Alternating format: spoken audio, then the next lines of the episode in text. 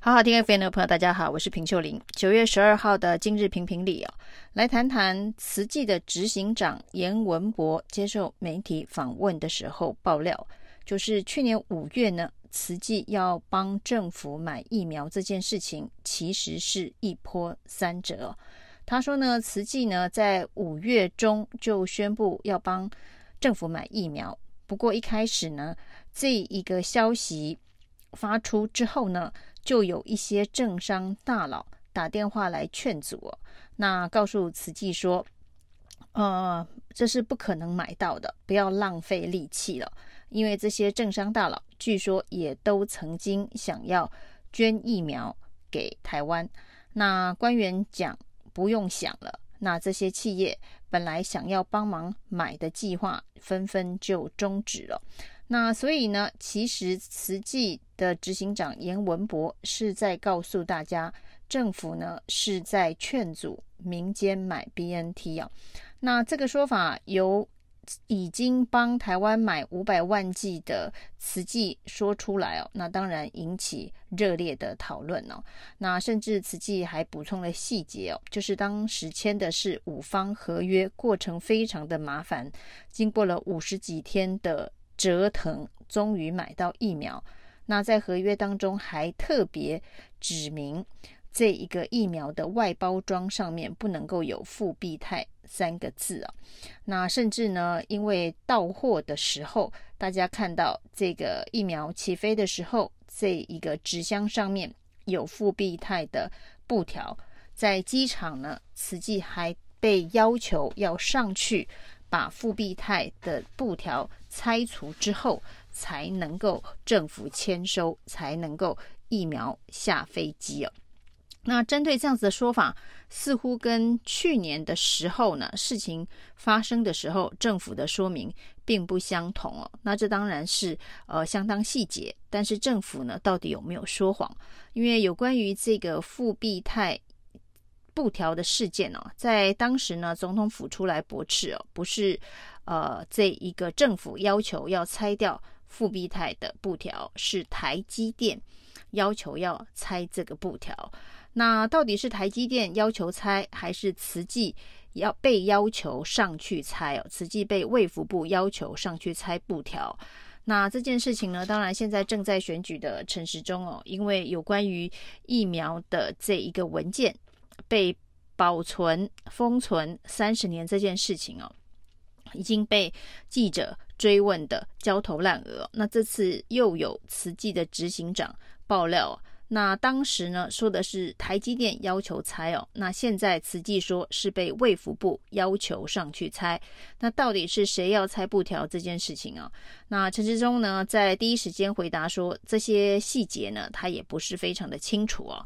那在再度的被追问之后呢，他则说有可能是因为大包装要改小包装的过程哦，所以拆布条。但是这个说法一变再变之外哦，那也有非常多不合理之处。如果是要用大包装改小包装，有必要有必要急着在货机上面就改包装吗？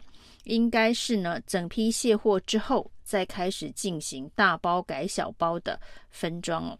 那陈时中的专长啊，就是你问他一件事情的时候，他可以给你很多种不同版本的答案哦。那呃，每一次问问题，答案就不相同哦。像之前的三加十一啊，一开始说是这个陈宗彦决定的，那后来被发现真的不是陈宗彦决定的时候，那就说是呃这一个有一个会议决定的。那这个会议到底？决策的过程跟逻辑是什么？这没有会议记录，那很多细节他都忘了。那有关于细节忘了，那甚至像焦糖这样子的一个事情才刚刚发生啊。那一开始呢，他说焦糖不是他的空战操盘手。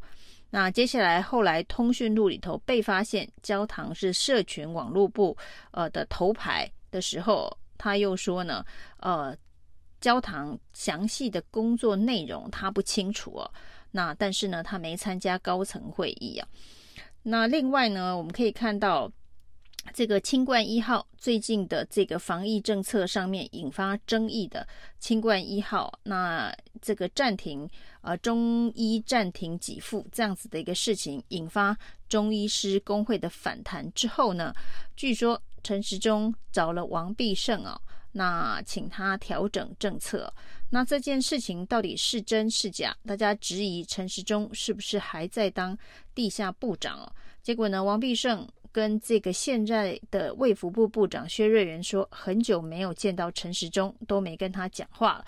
那就在他讲完没多久，陈时中告诉大家，的确是有跟王必胜讨论一些防疫相关的议题啊，但是没提清冠一号，连有见面没有见面哦，双方的说辞都会有出入哦。所以呢，这个所谓的极致版本的媒体应答方式哦，不是以事实为基础哦，恐怕是以呃什么样子的方式对选情影响比较有利的方向在回答。那不管是这个复必泰的布条，还是清冠一号政策的转弯呢？那陈时中考虑的是会不会影响他的选情哦？所以呢，呃，先要王必胜做这一个政策上面的转弯，那接下来呢，又要这一个否认，绝自己绝对不是地下部长。所以呢，有谈防疫，有见面，但是呢，却没有提清冠了，这也是相当的不合理哦。那这个慈济疫苗事件也是哦。那到底谁要求拆布条？结果呢，本来说细节忘了，去年的时候说是台积电了，那现在说细节忘了，最后呢又掰出一个大包装要改小包装的一个说法。那这个当然就跟所谓的疫苗价格不能够公布是一样的。那慈济也很大方的公布了疫苗价格，他们买的是五百万剂，总共花了一点五亿的美金哦。一剂多少钱呢？这个除一除，马上就知道了这个数字啊。那另外有关于这一个马桶广告呢被二创这件事情啊，也是一个呃极致歌王版本改来改去的呃实例。那这个有关于二创的这件事情哦，被网友二创跟韩国电影《熔炉》融合在一起的这个二创哦，那陈时中竞选总部呢，本来总干事吴思瑶说去报案要提告，那结果呢，引发网友网络上面的反弹声浪之后呢，呃，又说呢，他们只是报案，报案并不代表提告。那陈时中甚至更跳出来说：“哎，欢迎网友都能够二创。”所以，一个竞选总部对一件事情的态度跟看法，那会常常的转弯、转弯又转弯哦。那显然，对于这一个选举的这个方向盘的掌舵人呢，那对于这一个到底该用什么样子的事情来做攻防的议题，似乎是没有办法确定哦。这也就是陈时中到现在为止人设非常混乱的关系哦。你到底是要走什么样子的一个路线哦？说要让大巨蛋所有的档案公开透明，结果马上就被提报这个疫苗采购的文件呢，封存三十年了。那一样的公开透明，要求的是大巨蛋了，那疫苗却可以在资料上面涂黑、涂黑再涂黑哦。那这件事情呢，对于陈时中在台北市的这个选战的战场上面哦，这样子的一个表现哦，就是人设摇摆不定，说辞一变再变哦，那让大家不断的回想起从这两年来所有防疫记者会上面呢。所提供的资讯呢，那常常叫做因人设事哦，或是呢因政府的政治需求而做出不同的回应跟反应。那这些历历在目，过去两年多的记者会的大家的回忆哦，所谓的说干话记者会哦，那大家会一一回想起来哦。本来呢，去年的事已经蛮长蛮久了，现在呢，大家纷纷的这个回复记忆。这对陈时中来讲是相当不利的，再加上呢，现在的疫情也往上攀升哦，那这件事情呢，也会让大家回想起去年缺疫苗、缺快筛，甚至一开始缺口罩等等，这一个防疫期间所发生的荒腔走板。那再加上自己现在的这一个表现哦，一会儿提告，一会儿欢迎，那一会儿是这一个呃有见王必胜谈防疫，一会儿又说呢很久没跟这一个部长讲话了。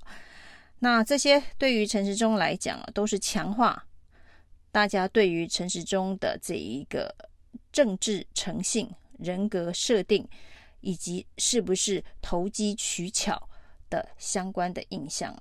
对台北市来讲哦，这些人格特质哦，绝对是影响选情的关键因素。以上今天的评评理，谢谢收听。